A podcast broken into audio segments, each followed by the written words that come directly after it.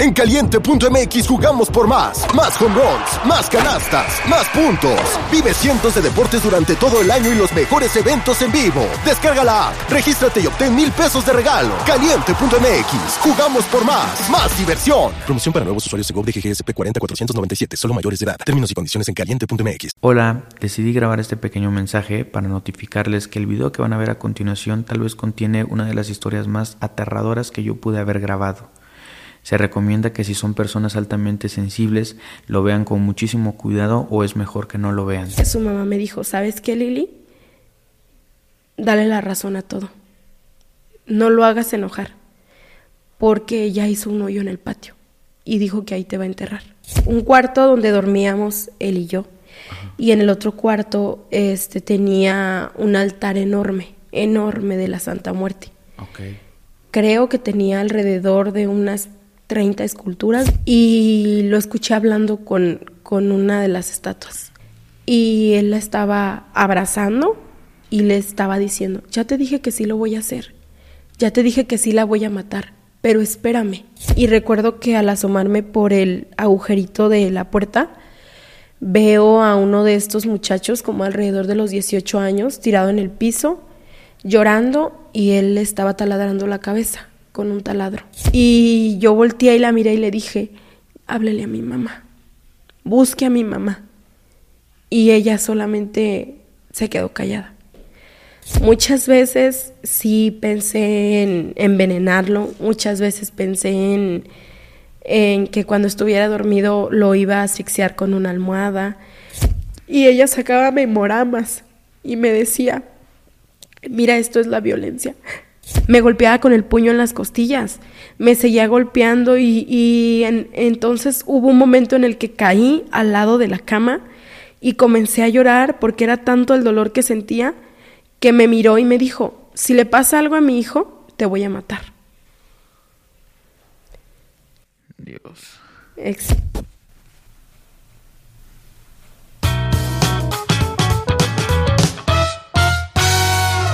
Hola, ¿qué tal amigos? ¿Cómo se encuentran? Espero que muy, muy bien. Bienvenidos sean a un nuevo capítulo del podcast de Pepe y Chema.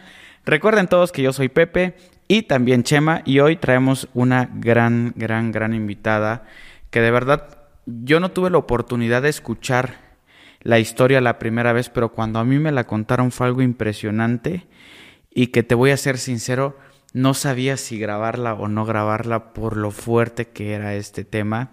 De hecho, em, pues ahorita que conozcan a nuestra invitada, eh, tuvimos una plática previa del tema de, si hacerlo anónimo o hacerlo eh, pues mostrando el rostro y pues eh, admiro el, valor que tienes. Estamos con Lilian. Muchísimas gracias por estar aquí. No sé si brevemente gustes presentarte y comentar brevemente de qué va la historia y por qué lo estás haciendo. Ok, mi nombre es Lilian. Radico en Guadalajara, eh, tengo 25 años y decidí contar mi historia porque sé que muchas mujeres pasan por lo mismo que yo y se sienten igual de solas que yo, porque sienten que no tienen el apoyo o, no encuentran la forma de salir de donde yo tampoco encontraba la forma de salir. Eh, brevemente, para dar un contexto a la gente, ¿de qué va la historia? ¿Qué es lo que sucedió contigo? Estuve dentro de una relación que al igual que todas las personas, no llegas a conocerla en los primeros momentos o en los primeros meses. Esta persona era una persona, no sé cómo se puede decir la palabra, ah, psicópata, se podría llamar, era pues un psicópata. Este, me causó demasiada violencia, eh, me quiso este, mutilar en varias ocasiones partes de mi cuerpo, eh, me torturó, me, me violentó de muchas maneras este, y quiso quitarme la vida varias ocasiones mientras me tenía en una casa encerrada en la cual se practicaban otros delitos. Ok. Em, ¿Cómo empieza esta historia? ¿Qué es, lo que, ¿Qué es lo que viene sucediendo? Yo tenía 19 años. Cuando lo conozco a él, eh, lo conocí una noche. Él era amigo de una amiga mía. Esta amiga mía me dice que él quería conocerme. Cuando, cuando lo conozco, él me dice que trabajaba en un huesario de partes de carros. Okay. Este, deshuesadero para, para tal vez en otros contextos se pueda llamar así. Exacto, un deshuesadero de autos. comenzamos a salir y yo en este entonces, en esta parte de mi vida, vivía sola en un departamento. Entonces, cuando comenzamos a salir, eh, pasa el tiempo y él me comienza a decir como yo me hago cargo de ti, de tus gastos, de que ya no estés sola, de todo lo que necesites. Entonces, al paso del tiempo decido irme con él. Cuando me voy con él, eh, me doy cuenta que lo que él me había comentado sobre este deshuesadero no era verdad, o sea, no, no trabajaba en esto, no se dedicaba a esto. Cuando yo pretendo en preguntarle, eh, yo recuerdo que fue como una de las primeras agresiones. Me tomó del rostro, me jaló el rostro hacia él y me dijo que yo no tenía por qué preguntar nada. ¿Pero qué viste tú para, para tener tus dudas? O sea, ¿qué es lo que te hizo pensar? Él no trabaja en un deshuesadero. Mm, primero que nada, eh, eh, recibía muchas llamadas todo el tiempo y iban personas al lugar donde vivíamos y él este, les entregaba droga. Yo comencé a ver eso. Porque estaba en bolsas negras. Entonces al principio yo no sabía qué había. Después la comencé a ver. Para cuando esto sucede, recuerdo que las primeras veces eh, yo me asustaba demasiado. Bueno, no las primeras, todo el tiempo me asusté demasiado cuando yo veía eh, que iba gente a la casa o así. Y creo que la primera noche en la que yo me di cuenta de lo que él era capaz de hacer, este, recuerdo que esa noche me dijo que le hiciera de cenar un huevo con jamón. Cuando voy a tocarle para entregarle la comida, él me jala del brazo y me mete y me dice que qué estoy haciendo ahí, que yo no podía estar en ese lugar porque las personas que estaban ahí me iban a ver. Cuando yo entro, veo alrededor de cinco muchachos sentados en el piso, todos volteando hacia abajo, hacia el suelo, y este, a mí me meten a un cuarto donde no había chapa, una chapa de bolita. Ajá. Yo me sin quedo explicaciones sin explicaciones. Tú ahí ya sabías a qué se dedicaba completamente, que era mm, no tan profundo, pero ya me daba una idea. ¿Qué decías? ¿Qué, qué, qué es lo que tú pensabas? Mm, nunca me imaginé a los grados que llegaba, más bien. Se, se, dedicaba al narcotráfico. Ajá, correcto. Pero no sabías qué tanto poder tenía o exacto, exacto, exacto. ¿Y qué sucede en ese momento? Cuando me encierran en el cuarto, eh, yo comienzo a ir a escuchar, a oír gritos, eh, llantos y la música la subieron de volumen. Y recuerdo que al asomarme por el agujerito de la puerta, veo a uno de estos muchachos, como alrededor de los 18 años, tirado en el piso, llorando, y él estaba taladrando la cabeza con un taladro, mientras le pisaba el pecho. Yo me puse a llorar yo no sabía qué hacer, no, no sabía qué hacer, estaba encerrada en ese cuarto y yo solo lloraba porque no podía salir por ningún lado, porque tenía mucho miedo, porque en ese momento me imaginé tantas cosas. Cuando le empiezo a gritar para que entre por mí eh, y que me deje salir, porque este cuarto tenía una barra por afuera, una chapa de barra por la parte de afuera. Recuerdo que entra muy enojado al cuarto y me empieza a gritar que yo no tengo por qué estar hablando, porque me están escuchando, porque me van a ver, porque van a saber que estoy ahí. Y recuerdo que me tomó del rostro así con sus dos manos y me dijo, yo no quiero hacerte daño a ti, pero si sigues gritando, me vas a obligar a hacerte daño también a ti. En ese momento recuerdo que me acosté en una cama que estaba ahí en esa cama, me hice bolita y comencé como a llorar, porque yo no sabía qué hacer y cuando amanece, él entra al cuarto y me saca. Estas personas ya no estaban ahí. Cuando él entra, eh, tenía un dedo quebrado Y me acuerdo que me dijo, ¿sabes coser? Y yo le dije que no. Me llevó un, hilo y una aguja y me hizo que le cosiera el dedo así, con hilo y aguja de ropa. Entonces yo le pregunté qué le había pasado y me dijo que uno de los muchachos le había quebrado el dedo. Esa mañana eh, yo creo que fue de las mañanas más extrañas de mi vida. Claro, porque no sabías ni... Yo no sabía qué estaba pasando, qué había pasado o qué les había sucedido a ellos. Cuando me saca de ese cuarto y me lleva a la casa donde vivíamos, que era a un lado, me jala del brazo, me lleva y se sienta en la mesa y dame desayunar, tengo hambre. Como si no hubiera pasado nada. Eran dos casas que estaban juntas. Ajá. Una donde él trabajaba, digámoslo así, la otra donde, tú vivías. Ajá, correcto.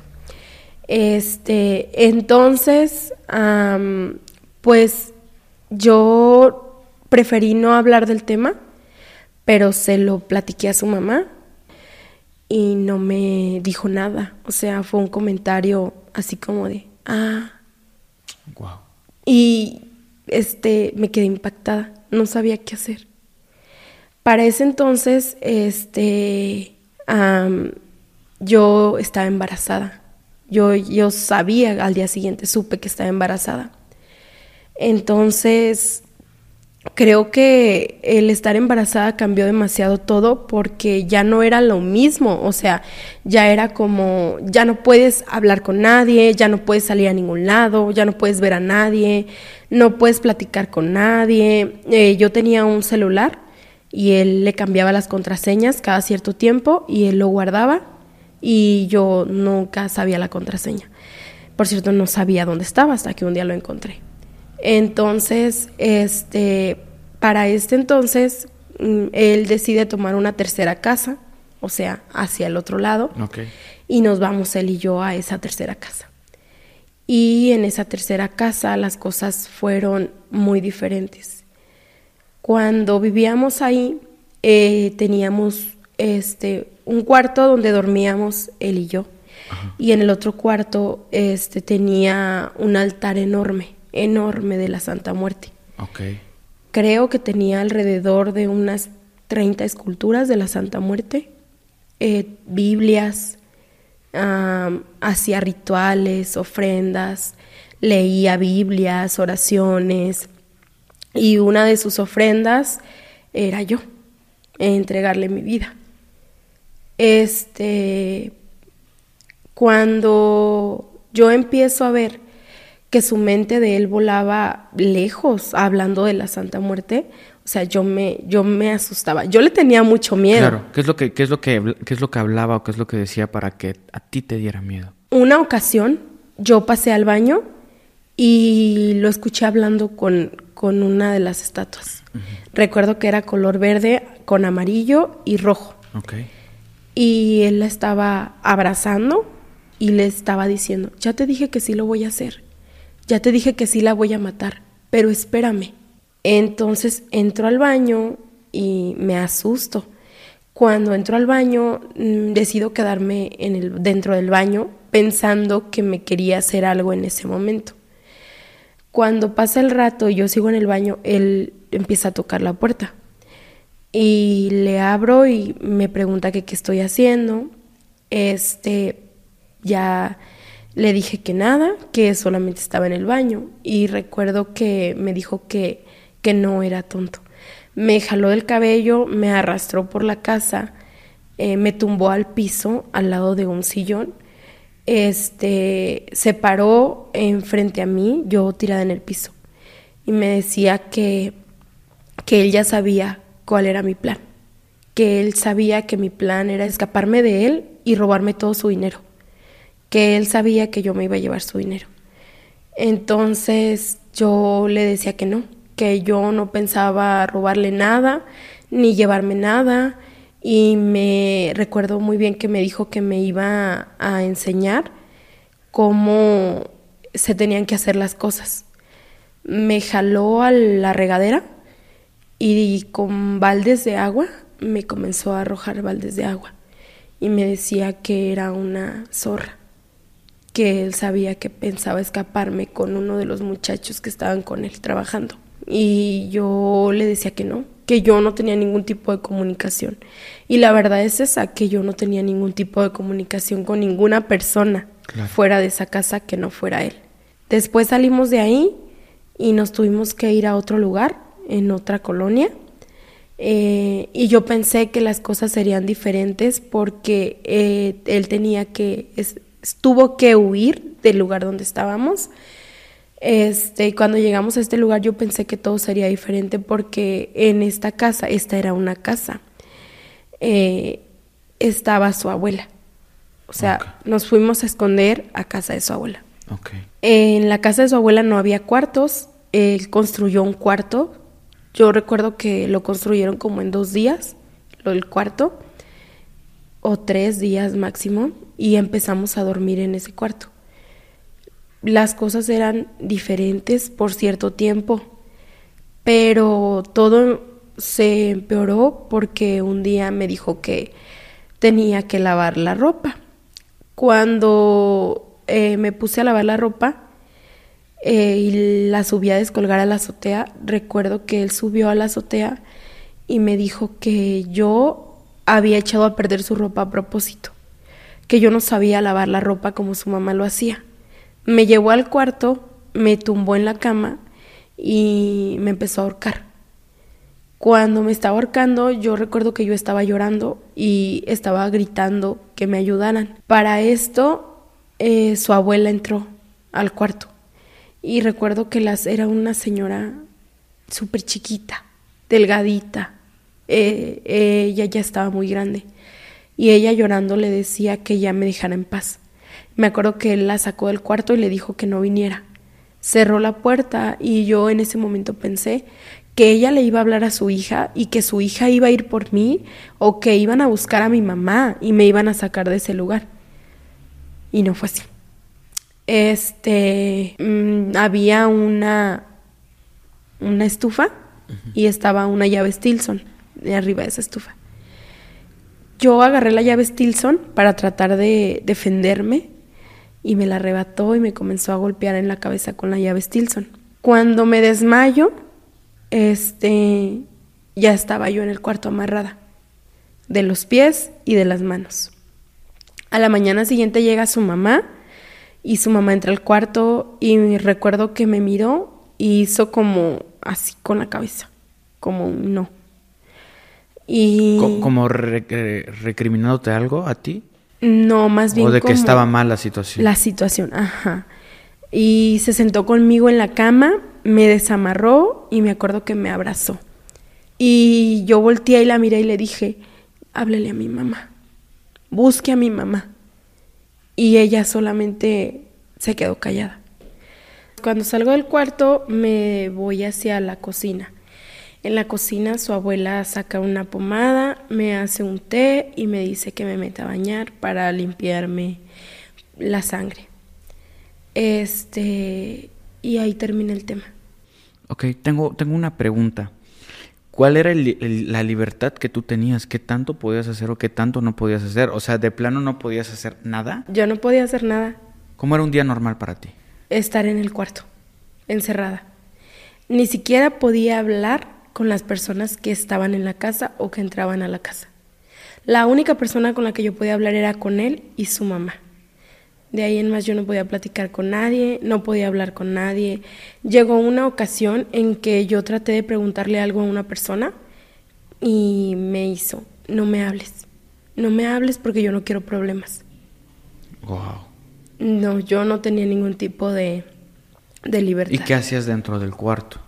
Nada porque no tenía televisión, no tenía celular, no tenía nada. Casi todo el tiempo me la pasaba dormida cuando me dejaba sola encerrada. Me la tenía que pasar dormida o me la pasaba sentada. Tenía una libreta en la que escribía cosas que después la encontró eh, y cuando la encontró me la rompió y tenía como, era como un palo de escoba, no sé, no tenía escoba, pero era un palo y con esa me golpeó la espalda por las cosas que tenía escritas en el cuaderno. ¿Podríamos saber qué, como qué cosas tenías escritas? escribía como a cuando tenía tantos años, eh, viví esto y no me di cuenta que era muy feliz. Quisiera regresar el tiempo para poder estar con mi mamá. Quisiera poder regresar el tiempo y darme cuenta de que este no es mi lugar. Y escribía sobre las cosas que él me hacía o las cosas que él me decía. Y yo creo que cuando él encontró el cuaderno y leyó todo, eh, se molestó mucho. Pasaron los días y recuerdo que me dijo, eh, ¿sabes qué? Perdón, te he lastimado demasiado y te he hecho mucho daño, pero ¿por qué no me lo dices a mí? ¿Por qué lo escribiste en lugar de decírmelo a mí? Entonces, eh, recuerdo que ese día yo le dije que yo ya no quería estar con él.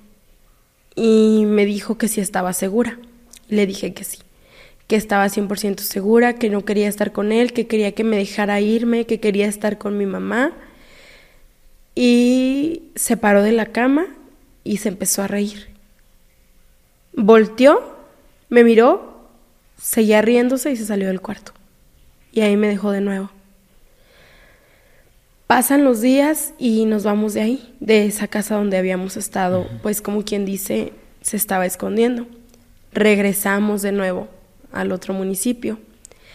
Cuando volvemos a ese municipio, las cosas cambian por completo. Yo tenía alrededor de seis meses de embarazo. Este, yo ya no podía cocinar, yo ya no podía lavar, yo ya no podía hacer nada y no porque yo no quisiera, sino que él me lo prohibía. Decía que yo no podía lavar ropa porque la echaba a perder, que yo no podía cocinarle porque él sabía que en cualquier momento iba a quererlo envenenar. Me escondía los cuchillos de la casa y me escondía todo. Entonces, de cierta manera comíamos todo el tiempo cosas que traían de la calle. Y a veces comíamos hasta las 8 de la noche. Porque pues supongo que él bajo el efecto de las drogas no tenía hambre. Pero yo sí. Entonces, eh, cuando los muchachos subían a la casa, ellos eran los que nos traían de comer tráiganle de comer a, Lili esto y tráiganle a Lili aquello eh, y una botella de agua y tráiganle esto a Lili. Pero todo el tiempo yo estaba en el cuarto. Yo no podía salir del cuarto y mientras ellos estaban en la sala, yo ni siquiera podía hacer ruido. ¿Cuánto tiempo podríamos decir que fue el plazo máximo que estuviste encerrada dentro del cuarto? O sea, sin, sin abrir la puerta. Una semana. Una semana encerrada. Una semana y si me asomaba por la ventana me veía. Yo aún sigo pensando que si él no me veía, alguien le decía. Porque después de que ya tenía así como... Eh, en una casa vivía su mamá, en la siguiente tenía punto, después vivíamos nosotros y enfrente tenía punto. Entonces, en la casa de enfrente era en la que más me vigilaba. Entonces yo recuerdo que en mayo yo me asomé por la ventana y cuando yo me asomo por la ventana, veo que entran mujeres a la casa donde ellos estaban. Entonces yo estaba encerrada con llave y las protecciones estaban por dentro, no estaban por fuera. O sea, ni siquiera podía abrir las ventanas porque las protecciones estaban por dentro de la casa. Cuando yo veo a las mujeres entrar, salgo a asomarme por la ventana de la sala. Este, y cuando me asomo, me ve. Corro al cuarto y me acuesto a hacerme la dormida. Pasan como dos minutos y escucho las llaves que estaba abriendo la puerta. Cuando entra, tiene un machete en la mano. Dios. Y recuerdo que me levantó de la cama y me dijo que qué estaba haciendo. Y yo le dije que, que estaba dormida. Y yo recuerdo que ese día yo no había comido. No había comido nada en todo el día. Entonces me dijo que, que ya me había visto que estaba en la ventana. Y le dije, es que me asomé porque tenía hambre. Y todavía me acuerdo que me dijo, mandé a uno de los muchachos a que fuera al Oxxo a comprarte una pizza food, una pizza de las food, de las que se hacen en el microondas. ¿Tú embarazada? Yo estaba embarazada, tenía cinco meses. Cuando este me dice eso, yo le dije, es que sabes qué, vi que subieron mujeres gateando al departamento de arriba. Este, él me dice, ¿estás segura? Y le dije, sí, estoy segura. Una entró al departamento del lado derecho y la otra al departamento del lado izquierdo. Él me dijo, ok, vamos a hacer una cosa. Si es verdad que hay mujeres en ese departamento, yo ahorita con este machete las voy a matar. Y tú vas a ir conmigo para que veas que de verdad no hay mujeres en ese departamento. Para eso, este, yo me acuerdo que él como que envió un mensaje de texto, me saca jalando de la casa, yo estaba descalza, todo recuerdo que estaba descalza cuando me bajé de la casa, y al subir veo a una de las muchachas embarazada adentro del departamento. Yo creo que tenía como alrededor de ocho meses y todavía recuerdo que traía una blusa azul. Entonces eh, voltea y le dice al que supuestamente iba a mandar por la pizza, ¿por qué las trajiste? Yo no te pedí que trajeras mujeres. Tú las trajiste y ahora ella, Lili, me va a dejar por tu culpa, porque vio a las mujeres aquí. Así es que a ti te voy a matar lo comienza a golpear, le, recuerdo que con una botella de una cerveza la quebró y lo golpeaba en la cabeza. Entonces empezaron los gritos, los golpes, macetas se caían, el machete rodaba por todos lados y yo fui y me arrinconé con la muchacha embarazada en un cuarto, las dos juntas. Las dos, o sea, en ese momento estábamos las dos juntas en ese cuarto Total que yo decido bajarme corriendo porque yo ya empecé a tener mucho miedo de todo lo que estaba pasando y voy y le toco a su mamá. Su mamá sale y me pregunta qué es lo que está pasando y yo le dije, ¿sabe qué? Su hijo tiene allá a este muchacho y dice que lo va a matar y todo esto y yo, yo ya me quiero ir, yo me quiero ir. Y recuerdo que sale su hermana y su hermana me dice, métete. Y yo le decía, no, yo ya me quiero ir, que te metas, métete a la casa. Si no te metes, vas a ver entonces me meto a la casa y yo veía... de la mamá. de, la mamá. Yo veía todo desde la ventana. Yo empecé a ver todo desde la ventana. Veo que sacan a las muchachas del departamento del lado izquierdo y las mueven al departamento del lado derecho y las encierran con llave. Él se baja. El otro muchacho empieza a correr por la calle y en la calle lo empiezan a perseguir y a golpearlo. Este muchacho se va, alcanza a escapar este, y cuando quieren subir por las muchachas para bajarlas, no sé qué pensaban hacerles, las muchachas habían escapado por el patio de la parte de atrás y le hablaron a la policía. Ellas llevaron a la policía, dijeron que las querían matar y que las habían este tableado, desconozco si eso había sucedido, pero cuando llegó la policía yo estaba dentro de la casa. Él estaba dentro de la casa de su mamá también. Y me acuerdo que esa noche dormimos en el piso de la casa de su mamá. ¿Y la policía ahí en esa casa? Afuera. Pero nunca entraron. Nunca entraron, nunca lo encontraron. Y de las veces que llegaron a ir, que fueron muchas, nunca lo encontraban. Yo... perdón, pero la policía como que llegaba y no llegaba o, o sí hacían su trabajo. Pues llegaban y al ver que ya no había nada, pues nada más era como, mm, ya no hay nada, vámonos. Solo eso. Entonces, eh, pasa el tiempo este, y yo seguía viviendo en este departamento. muy pocas veces hablaba con mi familia, hablaba con mi hermana y eran por audios de WhatsApp y era por su celular de él y él escuchaba todo lo que yo decía y yo no podía decirles otra cosa a mis hermanas que no era estoy bien, no me estén mandando mensajes, no me estén molestando porque yo estoy bien. Y recuerdo que un día, al picar para enviar el audio, envié una letra M por accidente. Una letra M, simplemente una letra M, no había nada más. Y me dijo que era una clave, que yo les estaba enviando una clave a mis hermanas para que ellas supieran algo. Entonces, este, yo le decía que no era ninguna clave, que se me había ido de más y me dijo que ya no iba a volver a hablar con mis hermanas. Entonces, me acuerdo que él se estaba tomando un café en una taza y me aventó la taza en la cara. La taza me cayó en la cara, me reventó el labio y empecé a sangrar y yo empecé a llorar mientras estaba en la estufa, este, calentando unas tortillas. Entonces yo le estaba calentando las tortillas y recuerdo que me jaló del cabello y me dijo que ni calentar tortillas sabía, que las tortillas se ponían cara con cara y se ponían en el comal, no al revés, espalda con espalda o espalda con cara. Nunca logré entender su teoría de las tortillas, jamás. Pero es, es fecha que sola, o sea, a, la edad, a los años que han pasado, sola a veces mi cerebro me hace calentar las tortillas como él me decía.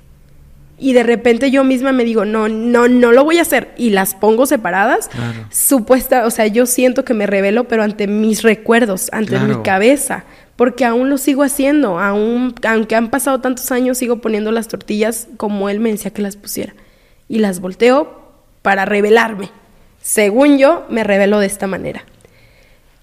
Entonces, eh, ya pasan tiempo, ya fue cuando ya no me dejó cocinar, ya no me dejó lavar, ya no me dejó hacer nada.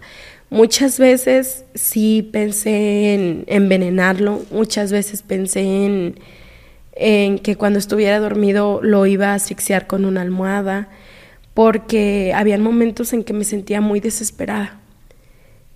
Eh, llegaron momentos en los que yo sentía que mi vida se había terminado ahí para siempre o en que en cualquier momento de verdad me iba a matar. Recuerdo que él entró a la casa y él seguía con su teoría de que yo me quería escapar con uno de los muchachos y robarle el dinero. Entonces, cuando él entra a la casa, recuerdo que yo le dije que ya me quería morir. Sentía tanta tristeza, yo ya no quería seguir viva, sentía que ya no quería seguir más viva y le dije, me quiero morir. ¿Estás segura que te quieres morir? Y recuerdo que le dije sí me sacó a la sala, empezó a golpearme las costillas. Embarazada. embarazada. Empecé a sentir un dolor tan fuerte en las costillas que yo sentía que no podía ni siquiera pararme, que no, no podía pararme del suelo. Cuando intentaba pararme del suelo y me agarraba del ropero de la pared, me golpeaba con el puño en las costillas. Me seguía golpeando y, entonces hubo un momento en el que caí al lado de la cama y comencé a llorar porque era tanto el dolor que sentía que me miró y me dijo, si le pasa algo a mi hijo, te voy a matar. Dios. Exacto, entonces esa noche entré al baño, me miré el cuerpo, o sea, completamente lleno de moretes verdes, morados, azules, enormes, enormes, por todas las costillas, las piernas, los brazos, todo y al día siguiente yo tenía cita con el ginecólogo. Entonces, en la mañana siguiente, su mamá sube a la casa y me pregunta que cómo estoy. Ella me dice, ¿sabes qué? Mari, que era una vecina, me dijo que escuchó anoche los golpes. Y me marcó. Y quiero saber cómo estás. Porque después me dijo que ya no se escucharon gritos. Yo hasta pensé que ya te había matado ahora en este momento de mi vida sí pienso, pues, ¿por qué nunca? Si ella creía en ese momento que me estaba matando su hijo, ¿por qué no hizo nada por mí? Claro. O sea, no puedo justificar el que, ay, muchas veces me ayudó, porque muchas veces prefirieron hacer que no escuchaban nada. Entonces ese día eh, su mamá me dijo, ¿sabes qué, Lili? Dale la razón a todo. No lo hagas enojar, porque ella hizo un hoyo en el patio y dijo que ahí te va a enterrar. Entonces, cuando me asomo al patio, veo el hoyo. Dios. Y yo le pregunté, ¿por qué está ese hoyo en el patio? Y él me dijo, es para ti. Ahí te voy a enterrar y nunca te van a encontrar. Nadie de tu familia te va a encontrar. Ni tu mamá, ni tu hermanita, ni siquiera tu papá. Nadie te va a encontrar, porque ahí te voy a enterrar. Entonces recuerdo que me dijo que ya me bajara para ir al doctor. Este me jaló del brazo, me subió al carro y me puso un cubrebocas. No eran los tiempos de pandemia, todavía no comenzaba la pandemia. Y yo me puse el cubrebocas porque ni siquiera podía cerrar la boca, del que los labios no me cerraban uno con el otro. Este labio me colgaba hacia abajo y la saliva se me escurría de que ni siquiera podía cerrar la boca. Entonces este, vamos con el ginecólogo. Sinceramente a estas alturas de mi vida digo, porque nunca hicieron nada si me llegaron a ver. Y este, nunca dijo nada. El ginecólogo, ni a la hora del parto. A la hora del parto también me vieron. Jamás. Jamás dijeron nada. Yo tampoco podía decir nada porque él entraba a las consultas. Entonces, este, cuando regresamos a casa, yo todo el camino iba en silencio y me hablaba y yo no quería contestar nada porque pues, yo sentía que yo no tenía nada que hablar con él, que era el momento de mi vida en que más lo odiaba, porque de verdad sentía que lo odiaba, que lo aborrecía, que quería que estuviera muerto. Entonces tomó una franela verde y empezó a limpiar el tablero y me hablaba y yo lo ignoraba y con esa franela me golpeó la cara. Entonces cuando volteé, me dijo, no que no volteabas. Entonces eh, yo empecé a llorar porque yo ya no hacía nada más que llorar. Cuando me golpea con la franela, este, me empieza a dar cachetadas en el carro. Ya habíamos llegado, pero estábamos estacionados. Me empieza a dar cachetadas y de repente me tomó la cabeza y me golpeó frente al tablero del carro en varias ocasiones. Empiezo a sangrar y me dice, bájate porque no quiero que me ensucies el carro. Entonces abre la puerta del carro y me dice, súbete, me subo a la casa, cierra la puerta y se va.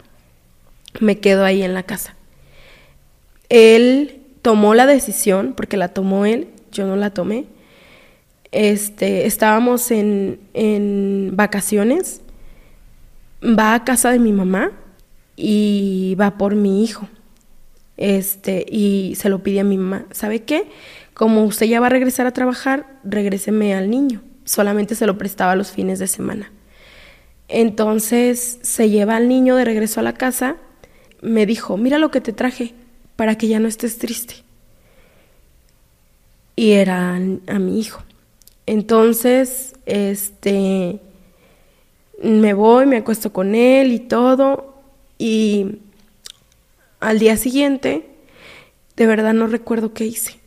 No, no recuerdo qué fue lo que pasó. Que yo estaba sentada en el sillón cuando él entra a la casa y el niño estaba sentado en una mesa de vidrio que había en el centro de los sillones y ya era noche, ya era noche porque recuerdo que ya estaba oscuro. Yo traía un suéter rosa y me habla cuando entra a la casa, me siento en, en el posabrazos del sillón y cuando entra me empuja. Cuando me empuja el posabrazos este, y me quiero parar, me noquea de un cabezazo. Me noqueó con un cabezazo y después como que reaccioné. Cuando reacciono empiezo a sentir como si una llave se hubiera abierto de mi cabeza así y empiezo a sentir los chorros de sangre bajando por mi frente. Eran chorros enormes y agarra una toalla y me la avienta y me dice, limpia tu cochinero, porque todavía te haces la muy sangroncita para embarrar todo. Limpia tu cochinero. Entonces yo tomo la, la toalla, pero yo estaba todavía como un poco desorientada y yo la tomaba como muy lento.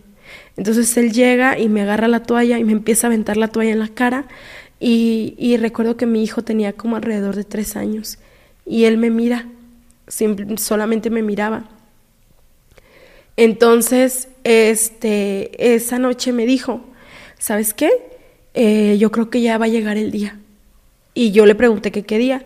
Entonces me dijo, eh, ya te voy a matar ya te voy a matar porque se lo prometí a la Santa Muerte que le iba a entregar tu vida. Y después de matarte a ti, voy a matar al niño y después me voy a matar yo. Y todos nos vamos a morir juntos. Entonces, él se mete al cuarto donde tenía el altar y yo me meto al baño. Creo que fue un momento de mi vida donde no sabía qué hacer. Tomé una navaja como de un, una para rasurar y yo pensaba cortarme el cuello con esa navaja. Porque yo decía, a que me mate él, a matarme yo sola, mejor me mato yo sola. Y yo estaba pensando así como, mejor me corto el cuello con la navaja y me deja vivir en paz y voy a sentir tanta paz y tranquilidad y voy a salir de este infierno. Entonces él entra al baño, golpea la puerta del baño, la patea hasta que la abre y me saca del baño. Y me dice que me vaya a dormir al cuarto y que deje de estar de ridícula me voy al cuarto, me duermo y todo, y llega los días en que ya iba a nacer mi bebé, faltaban como alrededor de tres días. Aparte del niño de tres años. Que Ajá, sí. Entonces, eh, una, esa noche, como dos noches antes, él me dice que quería platicar conmigo. Me habla, me siento en la sala y me pasa una silla. No, no te sientes en el sillón, siéntate aquí me siento en la silla. Entonces, cuando me siento, me dice, quiero que me digas la verdad. Quiero que ya me hables con la verdad. ¿A dónde se van a ir tú y él? Yo no me voy a ir a ningún lado, yo no me voy a ir con él. Me hacen falta 30 mil pesos. y ya sé que tú los tienes.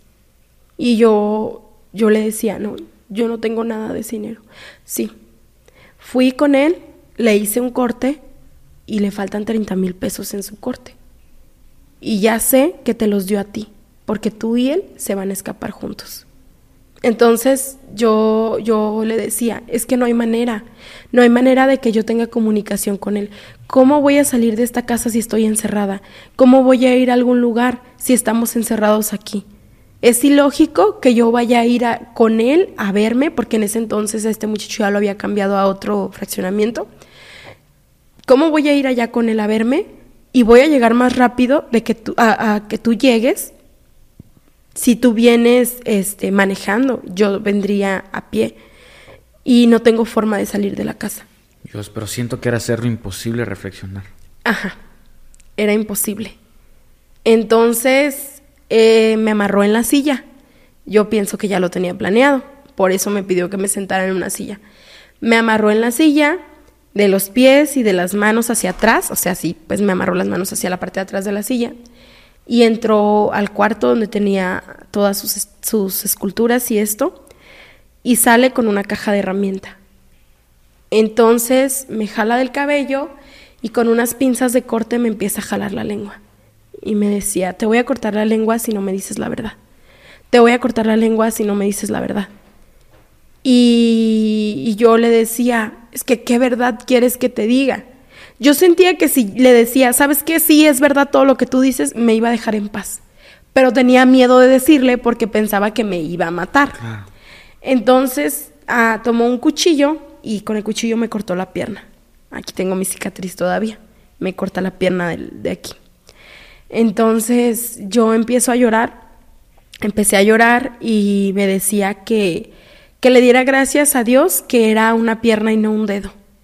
Entonces no sé, no sé si ya se había enfadado, no sé si ya se había cansado, que decide salirse de la casa y me deja a mí ahí amarrada. Cuando amanece, va y me desamarra como alrededor de las 6 de la mañana y se duerme. Pero se dormía con las llaves en la bolsa del pantalón, con el celular en la bolsa del pantalón.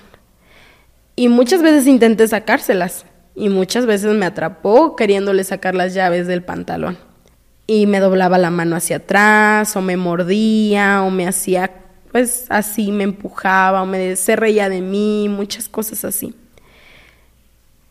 Entonces llega el día de irnos al hospital. En el hospital... Para este, aliviarse, para aliviarte. Sí, En el hospital yo tenía la cita programada a las diez y media de la mañana. Llegué hasta las seis o cinco de la tarde, todavía me acuerdo, porque fue a la hora que él me llevó se me había roto la fuente una noche antes y llegamos al hospital. Este tenía la nariz verde con morado, hinchada, este y las enfermeras entraban al cuarto.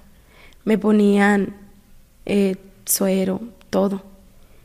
Y él siempre estaba en el cuarto ahí conmigo esa noche.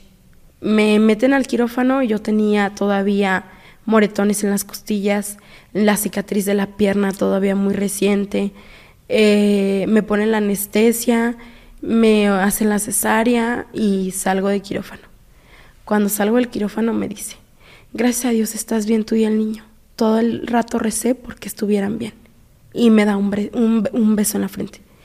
Y yo sentí que era el beso más hipócrita que me había dado en toda su vida. Me llevan al cuarto, eh, me empiezan a vendar y todo eso.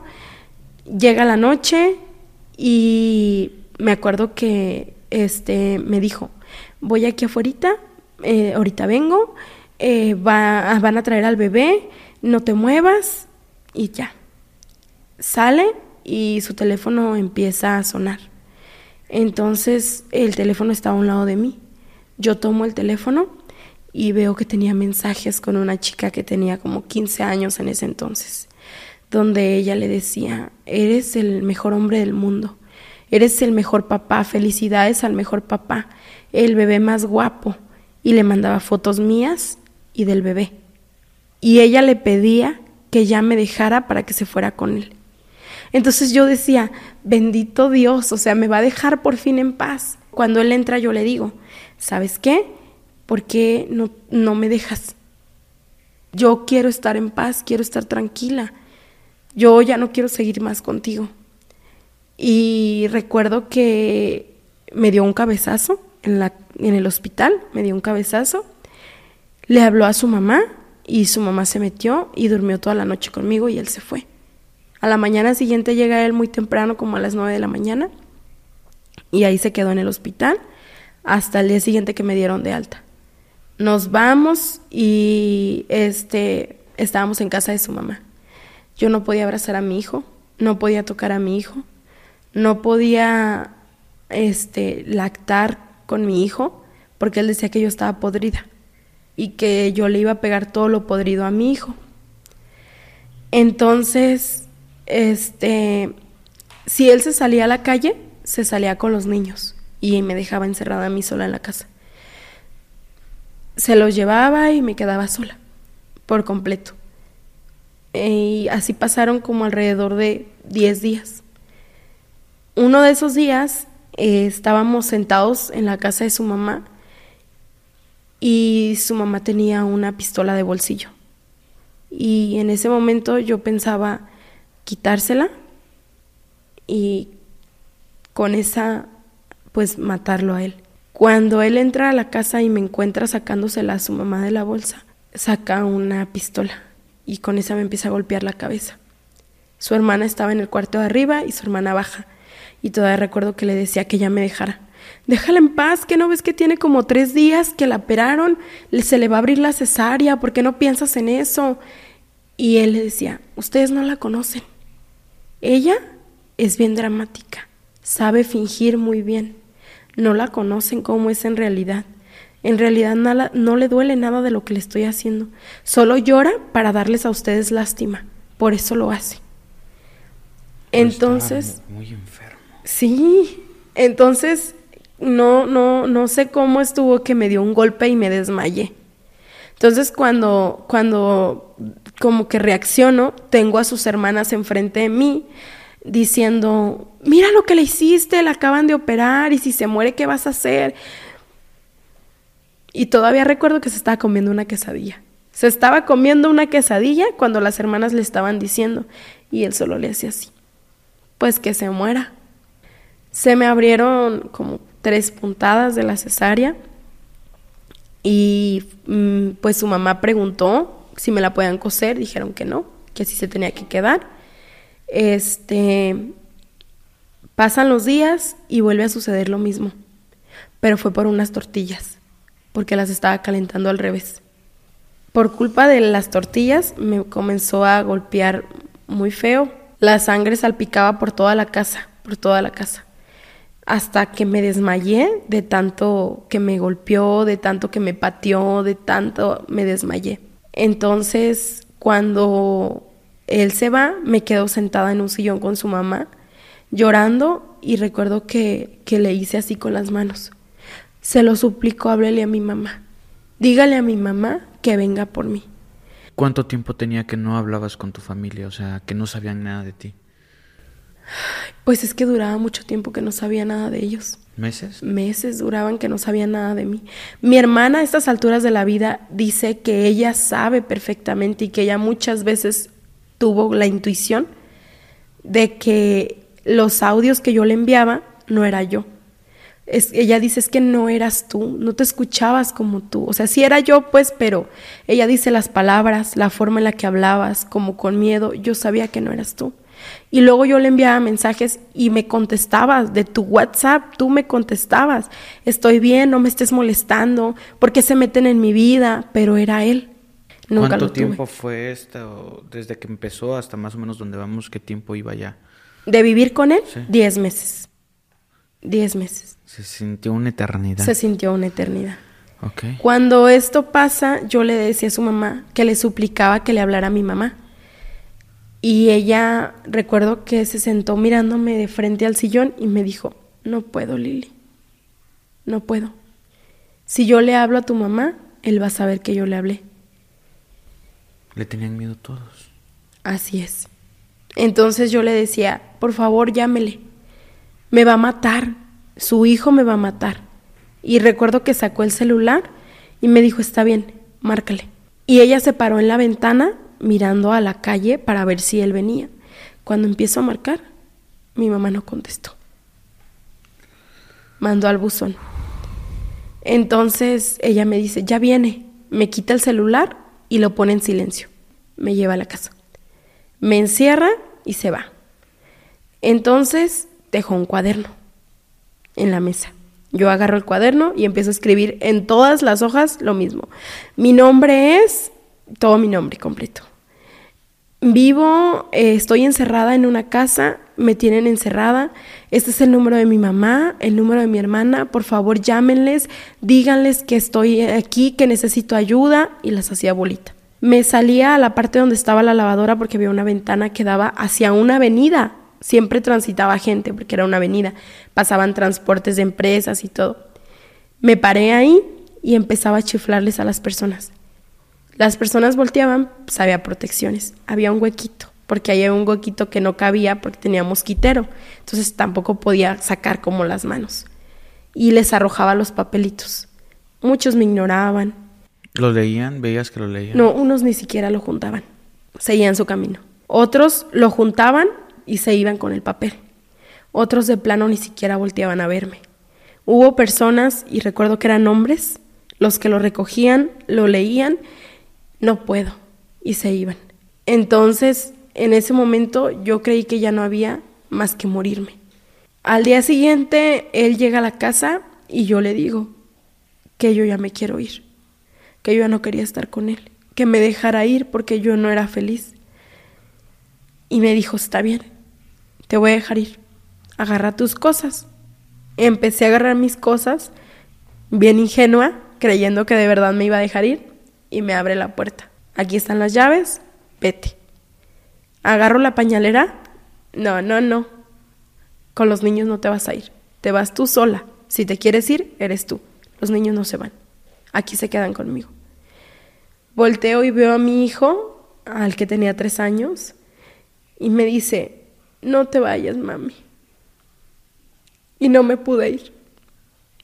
Me quedé ahí. Cerró la puerta y se empezó a reír de mí. Y me dijo, ¿no que te ibas a ir? Y no me fui. No me podía ir dejándole a mis hijos. Pasan como tres días, yo creo. Y cuando pasan los días, este, escuché que empezaron a tener problemas. Él me decía que le faltaba muchísimo dinero y recuerdo que ese día me dijo, se hincó y me dijo, aquí está tu celular. Si no vuelvo, busca la manera de hablar a alguien. Pero el celular tenía contraseña. No lo podía desbloquear. Solamente podía recibir llamadas. Nadie me habló. Yo creí que me iba a llamar alguien. Solo me habló él. Se fue recuerdo que se fue y, y recuerdo que me marcó a ese celular y me dijo, necesito que me ayudes. Mi vida depende de que tú me ayudes.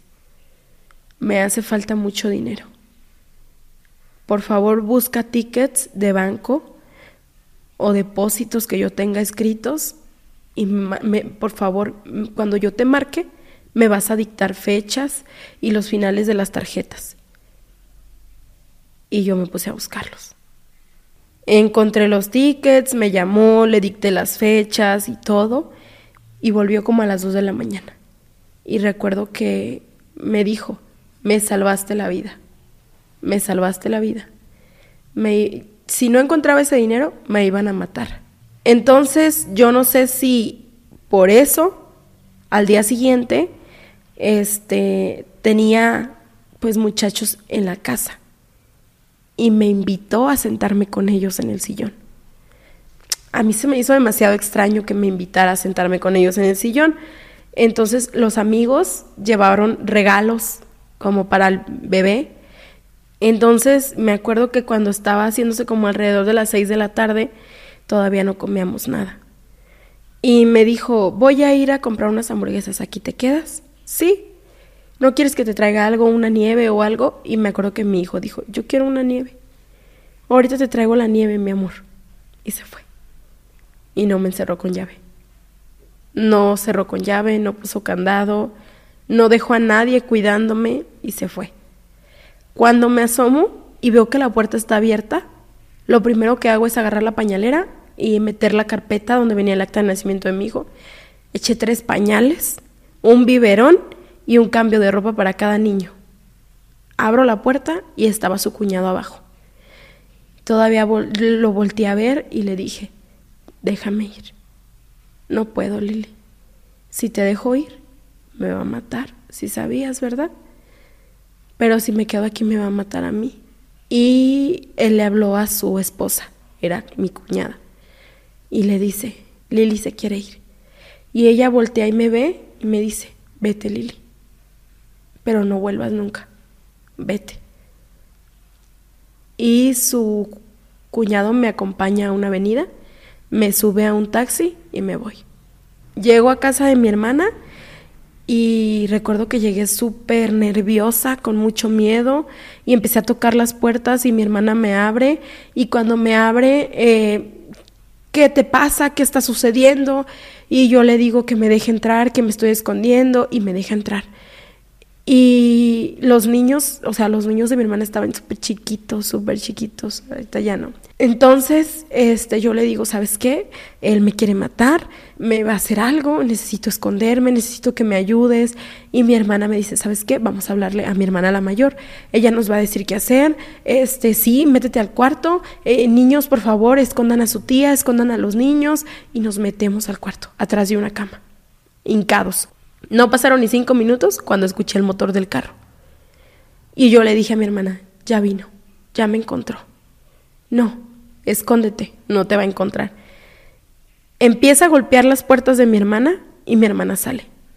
¿Dónde está tu hermana? Sácala. No, pues aquí no está. Más bien dime tú, ¿dónde está mi hermana? ¿Por qué la estás buscando o qué le hiciste? No, quiero que saques a tu hermana porque ya sé que está allá adentro. Aquí no está y le empieza a decir a mi hermana, ¿sabe qué? Está bien, la voy a dejar, nomás porque tiene mucho valor, nomás porque usted es bien valiente y salió a darme la cara y se fue. Para esto mi hermana ya le había marcado a mi mamá, mi mamá ya iba a ir a buscarme. Mi mamá dice que en el momento en que ella iba saliendo de la casa y cerrando con llave, él llegó, se bajó del carro y sacó una pistola y le dijo a mi mamá, ¿dónde está su hija? Yo no sé. ¿Qué le pasó? ¿A dónde iba? ¿A la tienda? No, usted no iba a la tienda. ¿Dónde está su hija? No, yo no la tengo. ¿Cómo que dónde está mi hija? Que se dio la vuelta y comenzó a golpear las llantas del carro. Guardó la pistola, se subió y se fue. Mi mamá dice que se esperó un rato y que fue a la tienda. No compró nada, solo se metió a la tienda. Y después llegó por mí. Y me dijo, te está buscando y está muy enojado. Fuimos a casa de mi mamá esa noche y al día siguiente hicimos maletas. Cuando íbamos a salir de la casa, me asomo por la ventana antes de salirnos y veo a uno de los muchachos sentado en el parque, uno de los que trabajaban con él. Lo miré y me miró. Hicimos contacto visual por la ventana. Volteo y veo al otro parado en la otra esquina. Y él no me vio. Entonces este otro muchacho me hizo así, como una seña con la cabeza. ¿Como de vámonos? ¿O como de.? Vete. Cuando salgo, se sube a una moto y yo volteo y lo miro y me dice: Vete, pero vete bien lejos. Después me enteré que ese día a él lo había golpeado, que le había dicho que él sabía dónde estaba yo y que él le decía que no, que no, con, el tiempo, esta persona una vez me contactó y me dijo, ¿sabes qué? Yo ese día te miré, te vi tus ojos, te vi tu cara y yo no podía creer que eras tú. Por eso te dije que te fueras porque te iba a matar. Me escondí con mi abuela un, tiempo. Mi abuela nunca supo qué era lo que estaba pasando. ¿Cuánto tiempo estuviste escondida hasta la fecha de tu abuela, por ejemplo? Con mi abuela estuve como una semana. Ok. Él comenzó a llamarle a mi mamá y a decirle que nos iba a buscar por cielo, mar y tierra y que nos iba a encontrar, que en cualquier lugar que nos escondiéramos nos iba a encontrar y que donde me vieran me iba a matar y me iba a quitar a los niños. comenzó como a meterle mucha presión a mi mamá, mucha presión psicológica a mi mamá. Y mi mamá me dijo, dile que estás en Nayarit, que te fuiste a esconder con tu papá. Yo, yo le envié una nota de voz y le dije, ¿sabes qué? Estoy en Tepic, no creo que me encuentres aquí. Estoy en Tepic, no me vas a encontrar nunca. Pasan como 15 días y me regreso a mi casa con mi mamá. Fue un momento de mi vida que creo que yo me estaba volviendo loca. Tapaba las ventanas con cobijas, lo de abajo de las ventanas ponía cobijas para que no saliera ningún tipo de ruido, según yo, para que no me escuchara. Vivía encerrada en un cuarto, que era el cuarto del fondo, con mis hijos, tratando de que ni siquiera lloraran, de que no hicieran ninguna clase de ruido, porque yo pensaba que en cualquier momento él me iba a encontrar. Mi mamá en, esa, en, esos años, ella salía a trabajar a las 4 de la mañana. Su transporte pasaba a las 4.20. Y ella dice que él la seguía todos los días. Él en el carro y mi mamá caminando. Y que un día mi mamá lo miró y le dijo, ¿por qué me persigues? ¿Por qué me sigues? La estoy cuidando, señora. No vaya a ser que le salga un loco por ahí y la quiera matar. Para esto yo ya tenía un, celular y este número de teléfono solamente lo tenía una amiga y mi mamá. Entonces esta amiga era la que bajaba todos los días si ocupaba algo de la tienda, si necesitaba algo, para que yo no saliera a ningún lado. Ese, día ella sale y me dice, ¿sabes qué, Lili? En el parque está uno de los muchachos. Está platicando con él de la tienda y creo que le está preguntando si te ha visto. Pero nadie me ha visto. No van a saber que estoy aquí. Y si tú entras a la casa, pues no van a saber que yo estoy aquí. Me dormí, mi mamá se fue a trabajar, me levanté en la mañana, eran como las seis de la mañana, me levanto al baño cuando abro la puerta del cuarto, él estaba sentado en la mesa, con un yogur y unas mantecadas. Voltea. Es como de con villano de película, te lo juro. Voltea y me mira y me acuerdo que le dije que cómo entró. Y sacó unas llaves. Yo siempre he tenido llaves de la casa de mi mamá, toda la vida. Yo las tenía. Se metió a la casa de mi mamá y estaba sentado, desayunando en la mesa de mi mamá como si lo hubieran invitado a comer. Cuando quiero cerrar la puerta del cuarto, me mete el pie y me dice que no la voy a cerrar. Entonces dice que solo quiere platicar conmigo y que ya no me quiere hacer daño. Me dice que me siente en la cama y que vamos a hablar bien. Saca una pistola, la pone en la almohada y me dice, vamos a platicar bien. Quiero hablar bien contigo quiero que me digas dónde está el dinero que tú y este me robaron. Porque él no me lo ha pagado. Dice que no lo tiene, que se lo gastó, que se lo que lo consumió en drogas, me dice que lo consumió en drogas. Yo no le creo. Lo tienes tú. Se agacha debajo de la cama, se agacha hacia el otro lado, abre el ropero y me dice que dónde está. Y yo le digo, yo no tengo ningún dinero aquí. No, no, no te estoy preguntando por el dinero. Te estoy preguntando por él. ¿dónde está? Entonces, yo me saqué de onda porque yo, yo, yo no hallaba qué manera explicarle que yo no tenía el dinero ni ningún contacto con él, con la persona con la que él aseguraba que yo tenía algo que ver. Entonces, recuerdo que empezaba a tallarse la cara cada que se molestaba y me decía, es la última vez que te lo pregunto, pero todavía me decía, es la última vez que te lo pregunto, mami. Y te lo pregunto porque te amo. ¿Dónde está el dinero? Yo no lo tengo. Ok, vamos a hacerlo una vez más. Y espero que esta vez sí me respondas con la verdad. ¿Dónde está el dinero? Te lo juro que yo no lo tengo. Y la primera cachetada. De nuevo, ¿dónde está el dinero? No lo tengo. La segunda cachetada. Hasta que las aumentaba aumentaba como que la fuerza para golpearme. Me reventó la boca primero.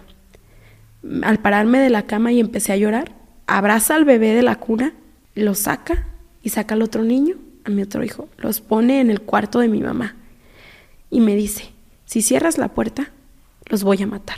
Tú sabrás. Los va y los deja al cuarto de mi mamá, ellos estaban dormidos. Y entra de regreso al cuarto. Y me dice, porque nunca has sido honesta, porque nunca has sido sincera conmigo. Siempre me mientes, no me gusta que me mientas. Y agarra una toalla la empieza a hacer así como rollito. Y me dice, párate. Cuando me paro, me dice que me siente en la orilla de la cama. Me siento en la orilla de la cama, me pone de espalda hacia, él y me amarra la toalla en el cuello. Con su pie me empuja hacia adelante y con la toalla en el cuello me jala hacia atrás y me empieza a asfixiar. Y me empezaba a acariciar así. No te preocupes, ya vas a descansar, ya no vas a sufrir, todo se va a terminar, los niños van a estar bien, ahorita que te mate a ti los voy a matar a ellos y no va a pasar nada, nada va a pasar. Entonces yo empezaba a sentir que ya no podía respirar y me soltaba y me empezaba a golpear las costillas, la cara, me tumbó al suelo, me pisaba la cara con sus tenis y me escupía en la cara. Me estaba torturando. Me estaba torturando. ¿No te dejaba morir en teoría? No, no me dejaba morir. No, me pisaba la cara, me pisaba los dedos, me los pisaba con toda la fuerza, me pisaba los dedos. Y yo creo que lo hacía de una manera humillante porque después se burlaba de mí. Al escupirme se burlaba de mí. Me dejó tirada en el piso Tomé fuerzas, me levanté del piso y tomé la pistola que había dejado en la cama. Tomé la pistola y se arrejoló así como en un tocador y me miró y me dijo, Mami, piensa en mi mamá, piensa en los niños, ¿qué les vas a decir cuando me mates? ¿Que tú me mataste? ¿Eso les vas a decir? Piensa en mi mamá. Y yo lo apuntaba y me quitó la pistola. Cuando me la quitó, me golpeó con la pistola en la cabeza y me desmayé. En ese ratito, me desmayé. Para esto, mi mamá tenía una perrita, una Fresh Pool, y esta perrita empezó a ladrar mucho. La vecina, que era la que me llevaba todo, la escuchó ladrar. Ella, eso es lo que me contó, que la escuchó ladrar y que brincaba en la ventana demasiado. Entonces llamó a mi mamá y le dijo, ¿sabe qué? Camila, así se llamaba la perrita, está muy desesperada. Ladra y grita demasiado. Y oí gritos. Creo que él está dentro de la casa. Entonces, en ese momento, él me levanta del piso, me empieza a ahorcar. Supongo que con toda la fuerza que él tenía. Y empiezo a sentir como si mis ojos se quisieran salir de mi cara. Y empecé a sentir como un hormigueo en mi cuerpo como si todo mi cuerpo me hormiguera de los pies a la cabeza. Y yo no quería dejar de respirar, sentía así como las ganas de no dejes de, no dejes de respirar, no dejes de respirar. Y no podía, no pude seguir respirando. Mis ojos se fueron cerrando poco a poco, empecé a dejar de sentir mi cuerpo y cuando cierro los ojos, la última imagen que vi fue a mi mamá y a mi hijo, al que tenía tres años. Fue la última imagen que vi en ese momento. Yo siento que en ese momento morí y cuando abrí los ojos no sabía dónde estaba, qué estaba pasando, ni siquiera sabía quién era yo. Volteé y lo miré a él sentado en la cama, enviando un mensaje, y volteé y te juro, te juro que me miré a mí misma tirada en el piso. Y yo entre mí dije, no me quiero morir, no puedo morirme. Cerré los ojos y los abrí y ya estaba tirada en el piso de nuevo. Miré todo y todo me mareaba demasiado. Para ese momento, una vecina tocó la puerta.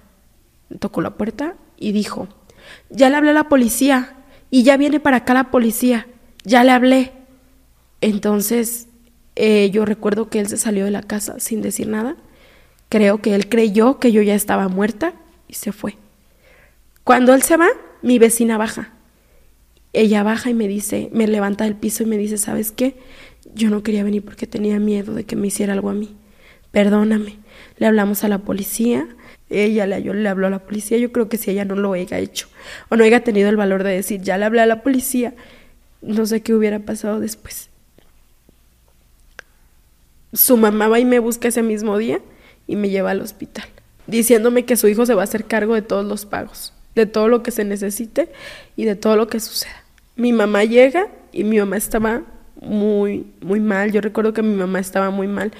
Eh, ella estaba roja, temblaba mucho Y su mamá me lleva al hospital y les dice a los doctores que me habían asaltado. Y un doctor voltea y me dice, ¿no te asaltaron? No tengo nada que decir. Me quedo callada. Porque pues ya no tenía nada que decir. ¿Qué le podía decir si su mamá estaba conmigo? Me hicieron tomografías, muchas cosas. Los ojos me sangraron. Mis ojos sangraron. Salió la sangre por mis ojos, por los oídos y por la nariz. De la asfixia. Sentía que mi cerebro zumbaba todo el tiempo por la asfixia que me, que me hizo. Pasan dos días y decido ir a la fiscalía a denunciar. Cuando lo denuncio, me encuentro con la Fiscalía de la Mujer. Voy, este, me, me, muestran el violentómetro, me enseñan que el punto más, los puntos más altos son mutilaciones, torturas y homicidio y me doy cuenta que estaba en los puntos más altos. ¿Recuerdas el violentómetro? Sí. ¿Lo podemos decir para, para las mujeres que, que, que lo necesiten escuchar? Pues comienza por ofensas, jalones, gritos, chistes burlones hacia tu físico, hacia tu persona, agresiones hacia tu forma de ser, hacia tu cuerpo, humillaciones y después comienzan cachetadas, pellizcos, empujones, jalones de cabello, para seguir aumentando. Nunca termina, aumenta, va en aumento. Quien es violento eh, desde pellizcos hacia eso, no va a disminuir, va a aumentar. Ojo. Y me enseñaron el ciclo de la violencia. Se repite donde te dicen ya no lo voy a volver a hacer o algo así. Ajá, exacto. Termina en esa parte, Sí, termina no lo voy a volver a hacer, te lo prometo, y se repite. De nuevo, las agresiones, eh, la culpa, el perdóname, no lo vuelvo a hacer, y se repite. Entonces en ese momento me cayó el 20. Y dije, wow, ¿cuántas veces no lo viví? Pero muchas de las veces eh, las, las personas te comentan, pues. Cuando yo pude salir de él, las personas me decían, tú eso querías, a ti te gustaba, era lo que tú querías, ahí te gustaba estar. Y no es así. Es que estamos en este ciclo de violencia del que no podemos salir, del que no podemos salir, del que no encontramos quien nos ayude a salir. Muchas de las veces solo necesitamos un empujoncito o sentir que tenemos a alguien. Yo en ese momento de mi vida sentía que las mayores personas que estaban para mí eran mis hermanas y mi mamá. En ese momento yo sentía que ellas eran todo mi mundo.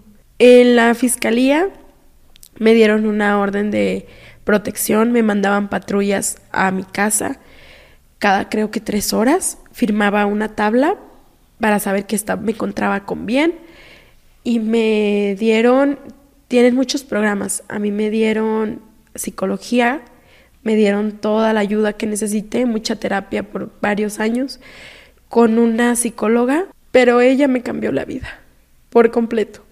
Yo llegué a su oficina siendo una niña, porque yo siento que me veía como una niña en ese momento de mi vida, destrozada.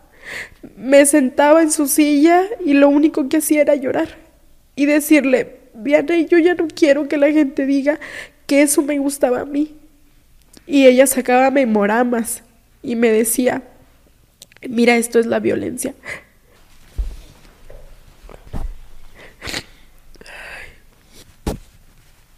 A veces así como que amarraba globos y en los globos pegaba este pellizco, empujón, caricia, un beso, abrazo y me decía, muéstrame qué es violencia y me hacía separar los globos. Y yo muchas de las veces le decía, yo no creo que si me dice, te ves mal con esto, es violencia. Sí lo es. Sí lo es, es violencia. Ella me enseñó tantas cosas, cómo poner límites, cómo decir hasta aquí, cómo aceptar y no aceptar algo. Me enseñó que aunque estés en una pareja, en relación, casados, en un matrimonio, si tú no quieres mantener relaciones sexuales es violación. Y ella me dijo, tienes 19 años, sufriste violencia psicológica, física, sexual, patrimonial, te torturó, te humilló, todo lo que te hizo fue violencia. Él no te amaba. Y aquí entraba mi duda. ¿Por qué no me amaba si decía que me amaba tanto? ¿Dónde está todo el amor que él decía tenerme? ¿Por qué dices que no me ama? Y ella me dijo, este, quien te ama no te va a lastimar, no te va a hacer todo lo que él te hizo, él estaba dañado, él está enfermo, él no te ama como dice amarte, solamente busca hacerte daño. Y en ese momento empecé a sentir que ya no estaba sola.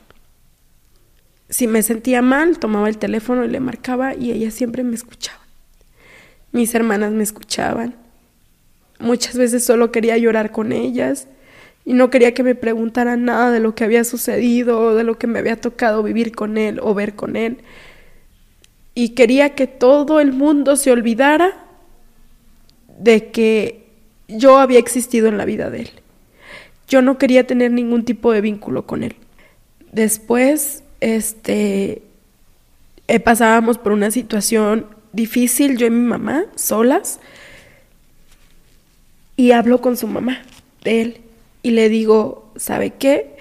Este, yo no tengo el dinero para comprar la leche y yo necesito que usted me ayude, pero que no le diga a su hijo, por favor. Mi hijo ocupaba unos exámenes médicos y varias cosas y ella me dice que está bien, que ella me va a apoyar. Después eh, supe que ella sí le había dicho al hijo. Sí le había dicho al hijo que me estaba ayudando y ella le dio mi número de teléfono a su hijo. Fue error mío el querer seguir involucrada alrededor y mis hermanas muchas veces me dijeron no la contactes, nosotras veremos cómo apoyarte y lo hice. Entonces su hijo comenzó a mandarme mensajes todo el tiempo. Contéstame, que no entiendes que eres el amor de mi vida, sin ti me muero, sin ti no puedo vivir, eh, tú vas a ser y vas a, vas a ser el final de mi vida, por tu culpa me voy a morir y tú misma me vas a matar, eh, tú vas a ser la perdición o no, más bien ya lo fuiste, la perdición completa de mi vida. Y yo lo ignoraba, todo el tiempo lo ignoraba, lo bloqueaba de todas partes y de todas partes me encontraba o buscaba de otro número para volverme a localizar y esto y fueron como tres días nada más. Y una noche me fui a dormir y me llegaron muchos mensajes, que ya me voy a matar y que tú eres la culpable de todo y esto y así, todo el tiempo. Yo ignoro sus mensajes y me duermo. A la mañana siguiente eh, me levanté, eran como las seis de la mañana, y cuando entro al baño veo que desistió como alrededor de las dos de la mañana. Se me hizo raro, pero no le tomé importancia. Desistió de mandarte mensajes y todo ¿Cómo cuántos mensajes te había mandado? No, eso sí era sorprendente. Me llegaba a marcar alrededor de unas fácil, unas 100 veces al día, porque no se las respondía. Me hacía llamada normal, llamada de WhatsApp, llamada de video y mensajes de, de WhatsApp me enviaba alrededor de unos 200 mensajes y de texto de Messenger. Por todos lados me buscaba, por todos lados trataba de encontrarme. No, o sea, no desistía. Su hermana me habla y me dice que no responde las llamadas. Que la persona que era como su, su jefe en ese momento había ido a buscarlo y no le abrió. Que ellos iban a buscarlo y no abría. Que le llamaban y no contestaba y que la única persona que le iba a abrir la puerta era a mí. Que fuera, por favor, porque solo a mí me abriría la puerta. Y me acuerdo que yo le dije que no, que yo no iba a ir. Y días antes su mamá también me había dicho, Lili, es que mi hijo no come, no sale, no va a ningún lado por ti. Piensa en mi hijo también, piensa en mí. Entonces yo en ese momento decía, no voy a volver con él, no pienso regresar con él, y me sentía como muy decidida a no hacerlo ya. Cuando su hermana me habla y me dice, es que no nos abre y a ti es la única persona que le va a abrir, nosotros nos comprometemos a que no te vas a meter a la casa, a que no te va a hacer nada. En ese momento, este, yo seguía como, no, no, no, no, no. Mi mente me decía, es que si vas, te va a matar. Comienzo a ver todos los mensajes que me mandó esa noche y me mandó, porque ya después lo entendí, después, porque en ese momento me sentí muy culpable. Ahora entiendo que después de haber pasado todo, todavía me quería hacer sentir a mí la culpable de todo. Porque decía que si me golpeaba era por mi culpa, porque yo no entendía. Que si me encerraba era por mi culpa, porque yo no entendía. Que si me hacía lo que me hacía era por mi culpa, porque yo no entendía. Recuerdo que colgué el teléfono y de ratito me volvió a marcar su hermana y me dice, Gaby ya se asomó a la ventana por la escalera y está muerto. Se ahorcó, se suicidó. Y me quedé impactada. No sabía qué hacer porque cuando vi las fotos, vi que me había enviado fotos de él con el cable en el cuello. ¿No leías lo que te mandaba? ¿Tú no, lo dejabas? no lo leía. No lo leía. Le vi las fotos de él con el cable en el cuello y vi que me puso, te voy a hacer una videollamada para que veas que esto no es mentira y que esto es en serio. Y tenía las videollamadas perdidas también. Entonces eh, su hermana me dice que por favor vaya a la casa ven para que venga Semefo a recolectar el cuerpo. ¿Y por qué querían que fueras? No sé, pero muy ingenuamente fui. Ok. Y lloré. Y me sentía culpable. Claro. Cuando entro a la casa, subo, entro, abro el cuarto, las protecciones estaban por dentro. Él se ahorcó de una de las protecciones. Entro y él ya estaba completamente duro, como un mueble, así rígido como un mueble en un mueble dejó dinero, el celular con mis mensajes, pero antes se encargó de mandarles mensaje a toda su familia diciéndole que se mataba por mi culpa, porque yo eso lo había orillado. Y una carta. Dejó una carta. Para ti. Ajá. Diciéndome que se mataba por culpa de mi maldito amor que nunca supe darle me sentí culpable. La gente me culpaba, todos me miraban y decían que era mi culpa por no haber querido estar con él. O sea, miraba a su mamá y su mamá llorando todo el tiempo, sufriendo, obvio, era, la, era su hijo. Y yo más culpable me sentía.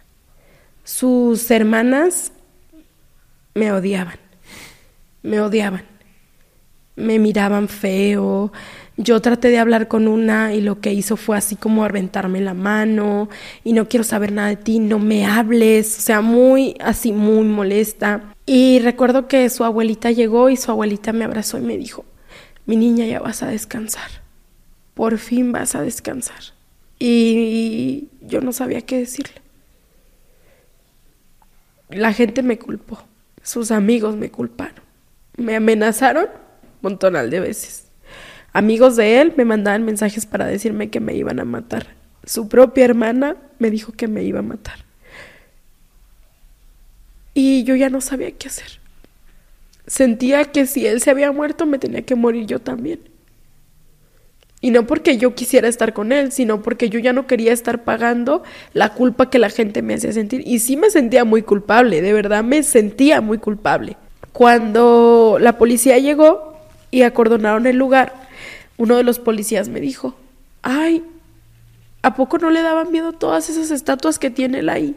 Y yo le dije que, que sí, pero que no me metía. Ellos revisaron todo el lugar y uno de ellos me dijo, ya vi su foto ahí en el altar. Cuando entro y veo, tenía mi foto pegada atrás de una de las santas muertes que tenía y tenía como una oración diciendo que si él moría, yo tenía que morir con él, que si él sufría, yo tenía que sufrir con él, que si él lloraba, yo tenía que llorar con él. Y tenía un cuaderno. Y ahí tenía apuntado que me iba a matar, que iba a entregarle mi vida a la Santa Muerte.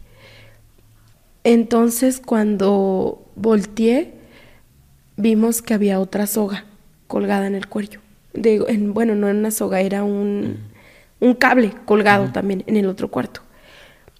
Entonces yo supongo que como una noche antes me insistió tanto de, ven, de verdad, ocupamos hablar, no te va a pasar nada, no te voy a hacer nada, te lo prometo, pues... Era para que te colgaras. Era para mí, ajá. Sí, creemos que era para mí. ¿Y aún así no cambiaron la actitud de ellos contigo? No, no. Su papá no me puede ver. sus hermanas tampoco. La única persona que a esas alturas de la vida me pidió perdón fue su mamá, nada más. Pero de ahí en más, nadie. Al paso de los años siguen igual. Han pasado muchos años, bueno, no muchos, cinco años, y las cosas con ellos siguen igual. Ok. Bueno, lo entierran. Tú estás en esta transición que pasa con la familia de él, qué pasa con, todo lo que había. Ah, yo no me quedé con nada. A mí no me dieron nada. Yo me quedé sola con mis hijos, con mi mamá, con mis hermanas. Este me alejé de su familia. Yo no quería seguir este como involucrada en todo ese rollo ni nada de esas cosas. Al poco tiempo ah, los investigaron, pero eh, al principio, los primeros días, yo me sentí muy culpable, muy culpable. Yo me aventé todo el novenario, todo, sin faltar un solo día, y todos los días yo me sentía que era la peor persona del mundo, que yo había hecho que una persona perdiera su vida por mi culpa. Eso sentía yo. Se había, había lavado la cabeza. Después eh, volví a terapia y recuerdo que ella me dijo, tú no tienes la culpa de nada. Él tomó sus decisiones. Aún después de muerto te quiere hacer seguir sintiendo mal. Te quiere hacer a ti culpable de sus decisiones. Quiere que tú seas responsable de sus acciones. Y las cosas no son así. Me costó mucho tiempo entender que era tanta la violencia que, que, él ejercía en mí, que yo seguía sintiéndome tan culpable de, de todo y que me hacía sentir que lo extrañaba. Pero con el tiempo entendí que muchas de las veces es, es un proceso, es un claro, proceso. Tienes que sanar muchas cosas. Es un proceso. Ahora eh, sí digo, o sea, ¿por qué le lloré? ¿Por qué sufrí por todo lo que él me hizo? Si nunca le remordió ninguna, ningún momento la conciencia. Aunque él dijera que sí, pero no. Han pasado cinco años y aún tengo todas sus cartas que me hacía, porque me hacía muchas. Y no las tengo porque las quiera estar viendo por el bonito recuerdo, sino que cada que las leo me vuelvo a decir a mí misma como mira todo lo que pasaste y ahora estás aquí y estás viva y él no te pudo hacer nada y estás viva, que es lo que más importa. Estoy con mis hijos, estoy viva, no vuelvo a pasar por una situación así y cada que tengo la oportunidad de estar cerca de una persona que vive algo similar, yo le platico mi historia y le digo, ¿sabes qué? No, no, no necesitas estar ahí. Sé que no es fácil salir de ahí, pero pronto vas a salir. Sé que es bien fácil decirle a una persona, este, sal, pero no es fácil.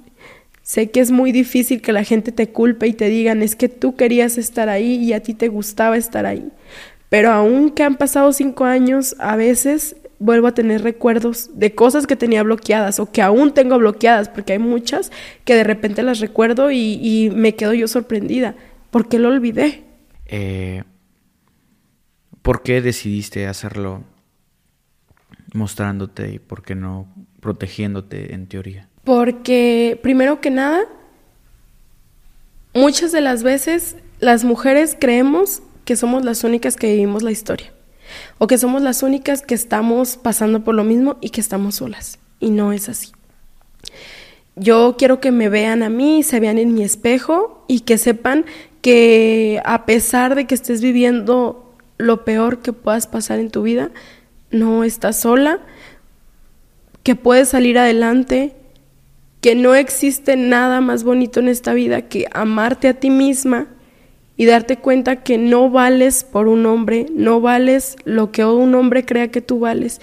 Quiero que me vean y que se den cuenta que pueden, pueden cambiar su vida, que pueden salir adelante, que pueden seguir vivas y felices, porque siento que en esos momentos lo único que haces es llorar, llorar, llorar todo el tiempo.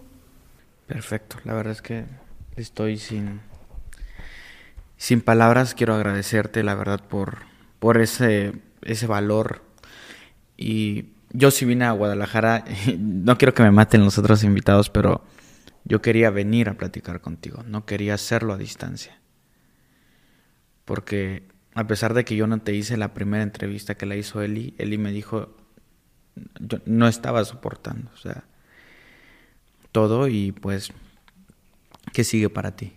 Pues por el momento estoy muy, muy concentrada más que nada en la maternidad, en mis hijos, en mi casa, en mi hogar, en, en que mis hijos tengan valores, en que sean seres humanos, hombres que cambien esta vida. O sea, todos saben, saben, o sea, alrededor de mí. Me pasa muy seguido como, Lilian, mete ideas, es feminista, no te juntes con ella. Y me ha sucedido en muchas ocasiones, muchas.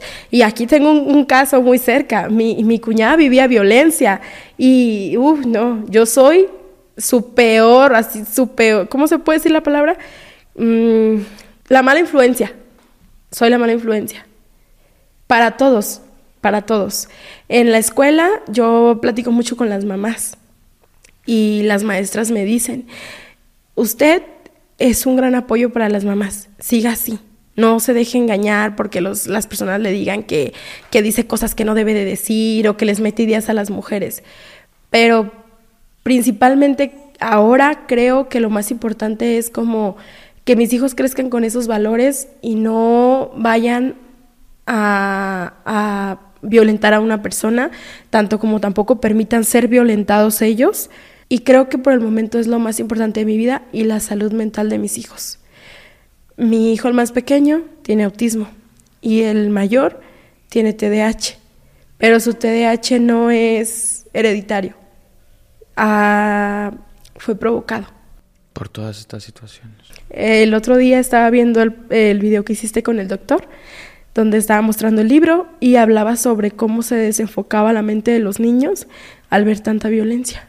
Y es real, es real. Mi hijo es uno de esos niños. Tiene ocho años y al principio yo me sentía muy culpable. Cuando mi hijo fue diagnosticado, yo me sentía muy culpable Mm, el día que a mí me dijeron, tu hijo no, no, no fue hereditario, yo no quería decirle a nadie. Porque yo sentía que toda la gente me iba a culpar a mí, que toda la gente me iba a decir, fue tu culpa, tú hiciste que él tenga que vivir lo que hoy tiene que vivir y que el resto de su vida tenga que estar medicado y que no pueda llevar una vida igual que otros niños porque es muy difícil, muy difícil el, que se sienta, porque se siente rechazado. Muchas veces este, los niños no juegan con él por su forma de ser, batalla demasiado en la escuela y en todas partes. Y sé que, se que él me lo ha dicho. Es que nadie me quiere, los niños no juegan conmigo, nadie quiere hablarme pues claro que me siento culpable. Pero trato de hacer todo lo posible porque él esté bien. Y creo que por el momento son las cosas que más me enfoco en la salud mental de mi hijo.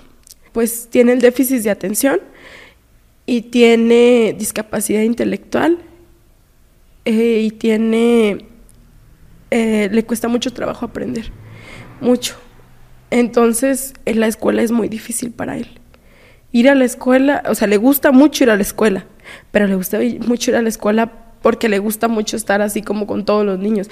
Y si no se toma el medicamento es muy ansioso, siempre está de un lado para otro y, y, toda la gente se da cuenta, o sea, la gente que lo conocemos o que estamos en familia siempre me dicen, Mateo no se ha tomado sus medicinas. Sí, no se las ha tomado. ¿Y has probado arte? Sí, eh, de hecho hasta el deporte, el deporte también, este he hecho muchas cosas con él para tratar de, que se calme o de que controle su pues su hiperactividad porque tiene demasiada. Este, pero no, no me funcionan muchas cosas.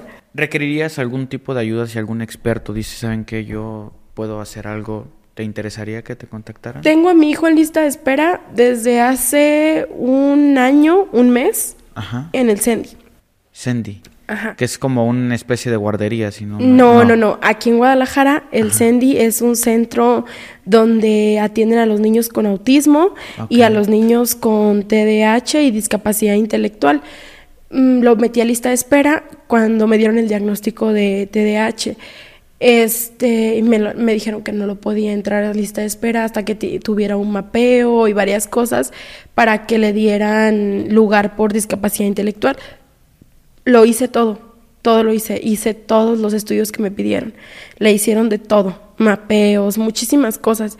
Me dieron los resultados y me dijeron que tenía que estar medicado porque no pueden trabajar con un niño como él sin estar medicado. Mi hijo está medicado ya y sigo en lista de espera. Y pues creo que por el momento a mí lo que más me interesa es que mi hijo pueda desarrollarse como una persona que pueda crecer bien, que pueda cumplir sus sueños y si yo pudiera regresar el tiempo, cambiaría todo.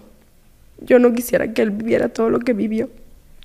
Todavía el día que a mí me dijeron que mi hijo tenía esto por esto y así, yo todo el camino me vine pensando, ¿cómo quisiera que estuvieras vivo?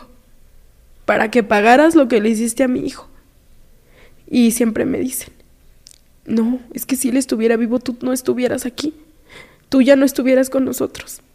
Mejor que esté muerto pero de verdad yo quisiera que el tiempo se pudiera retroceder y que mi hijo no tenga que vivir toda su vida con algo que él no tenía por qué vivir.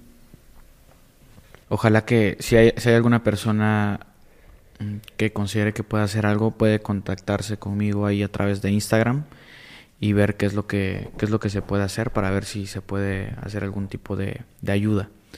No sé si hay algo más que gustes mencionar, algún mensaje a las mujeres algo para cerrar. Un mensaje sería que pues que se vean en mí y que el círculo de la violencia siempre va a seguir. Por más que te pidan perdón, se, va a volver a repetir. No se engañen. Se va a volver a repetir y no nada más la violencia son golpes, también son burlas, humillaciones, pellizcos, y no nada más las mujeres sufrimos violencia, lo acepto, también los hombres. Sí, claro. Tú eres más común, ¿no? Este hecho. Es más común entre mujeres, sí.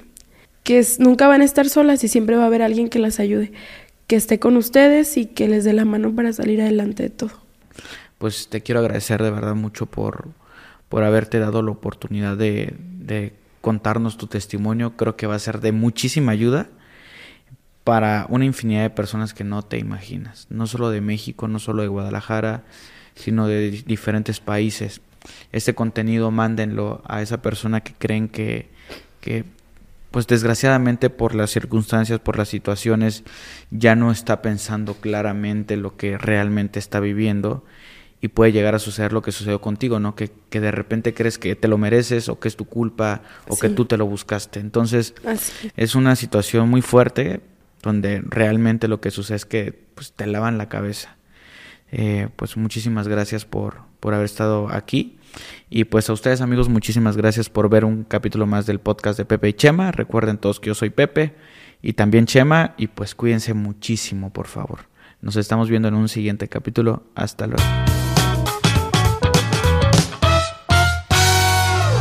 No, qué vergüenza. Nunca había llorado en ningún capítulo y te lo juro.